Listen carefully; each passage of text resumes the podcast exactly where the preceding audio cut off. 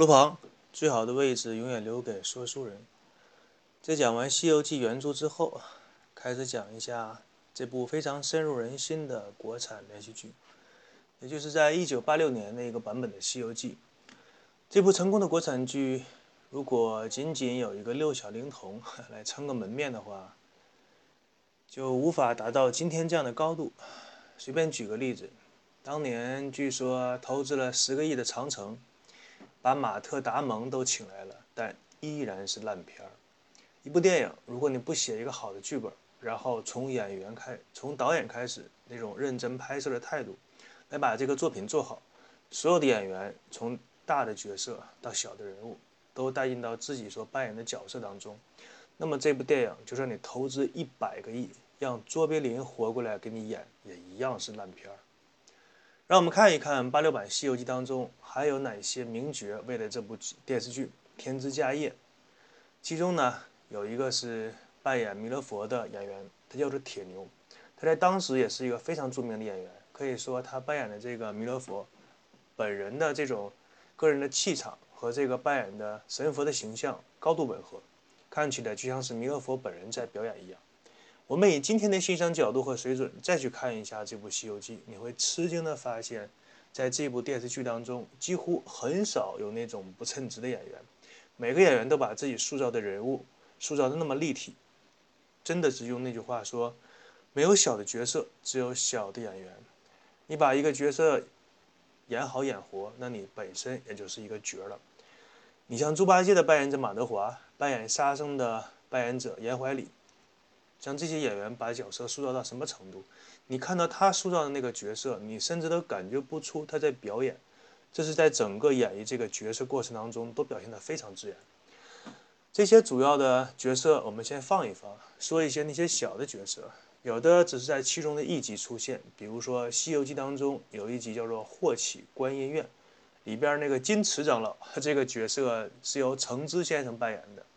他在《西游记》当中有一句非常经典的台词，就是一边摸着唐僧的袈裟，一边老泪纵纵横的在那哭：“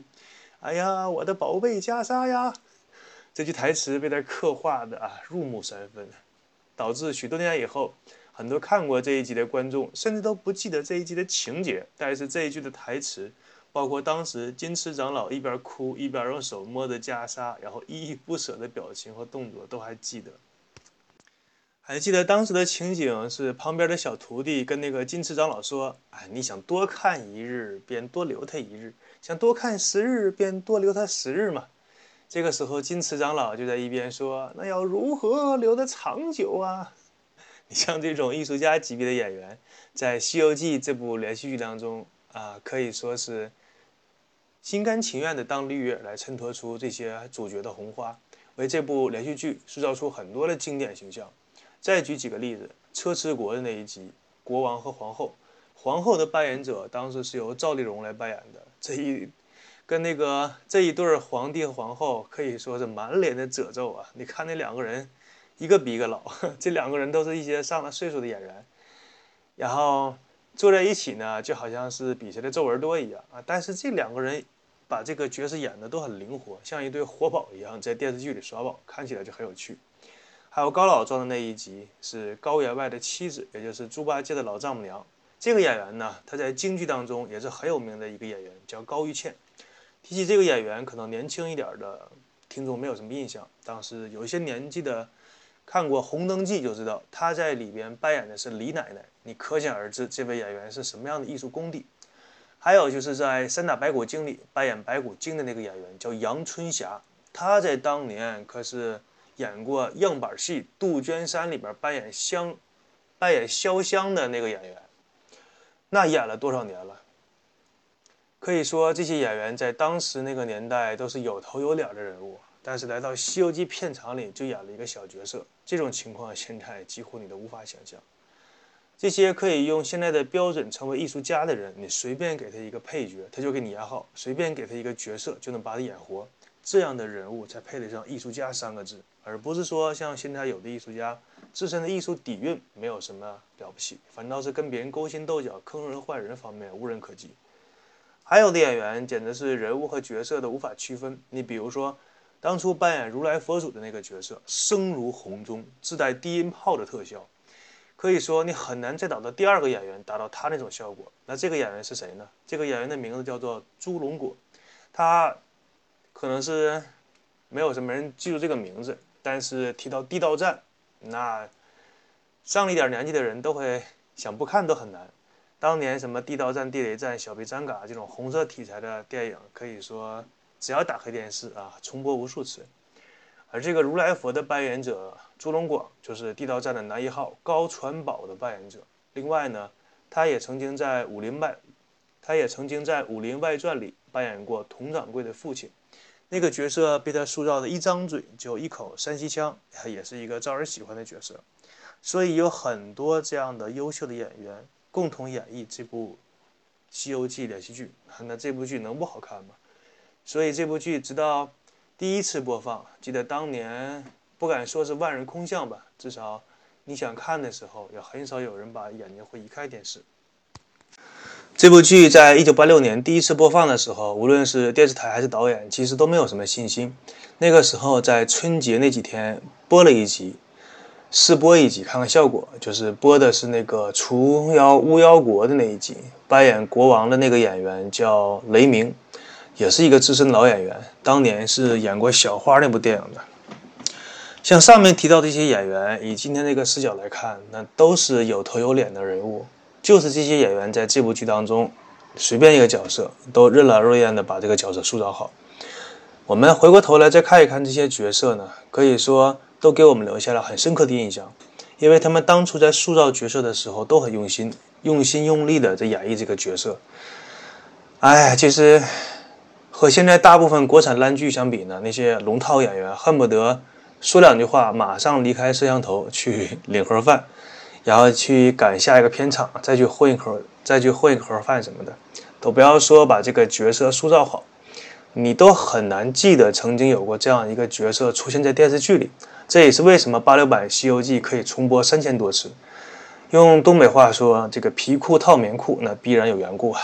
还有一点就是每一次重播的时候收视率都好。现在呢都已经到了什么样的程度？一放《西游记》，就很多观众就感慨：“哎，这个学生寒暑假又来了。”这部电视剧呢，在当初拍摄的过程当中，也是想多拍一点啊，拍的四十多集。但总的来说，拍完之后，他只拍了四十一集，因为在第一次拍的时候遇到了很多困难，比如说。拍完之后，在第一次给大家播放的时候，只放出来二十五集，后面的十六集是一直到两千年之后才在电视台上出现的。因为当年有一些拍摄技术上是拍不出那种效果的，比如说真假美猴王，在拍摄《西游记》的时候，可以说几乎走遍了中国的大江南北，只有五个省市自治区没有去，他们分别是台湾省、湖北、西藏、青海、宁夏没有去。剩下的二十六个省市自治区都被摄制组跑了个遍，去取景，去找适合《西游记》原著的那样的风光。在当时那个年代也挺逗的，有人反映说，《西游记》的这个摄制小组是借着拍摄的名义去游山玩水。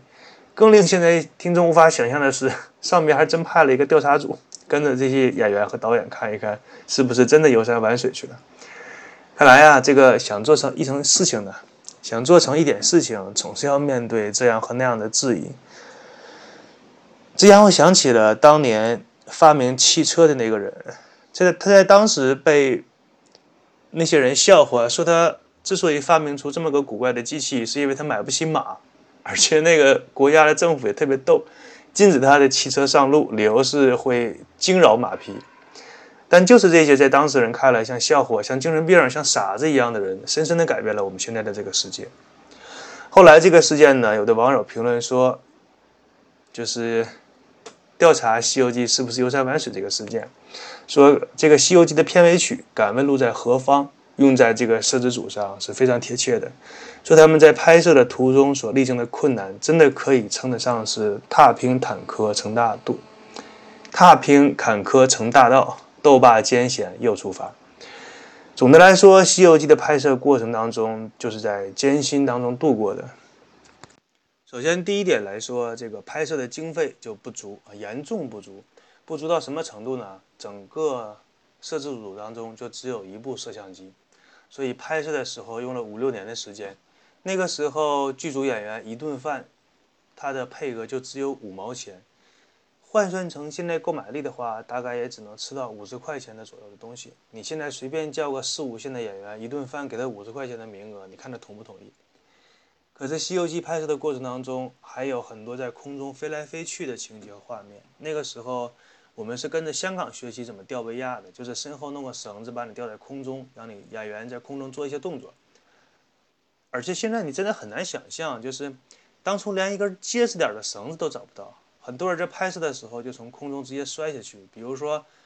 沙僧的扮演者杨怀里，在一次绳子吊起来之后，绳子断了。一百七十多斤的体重直接砸在一个姓王的摄影师身上，这个摄影师当场就直接被砸晕了。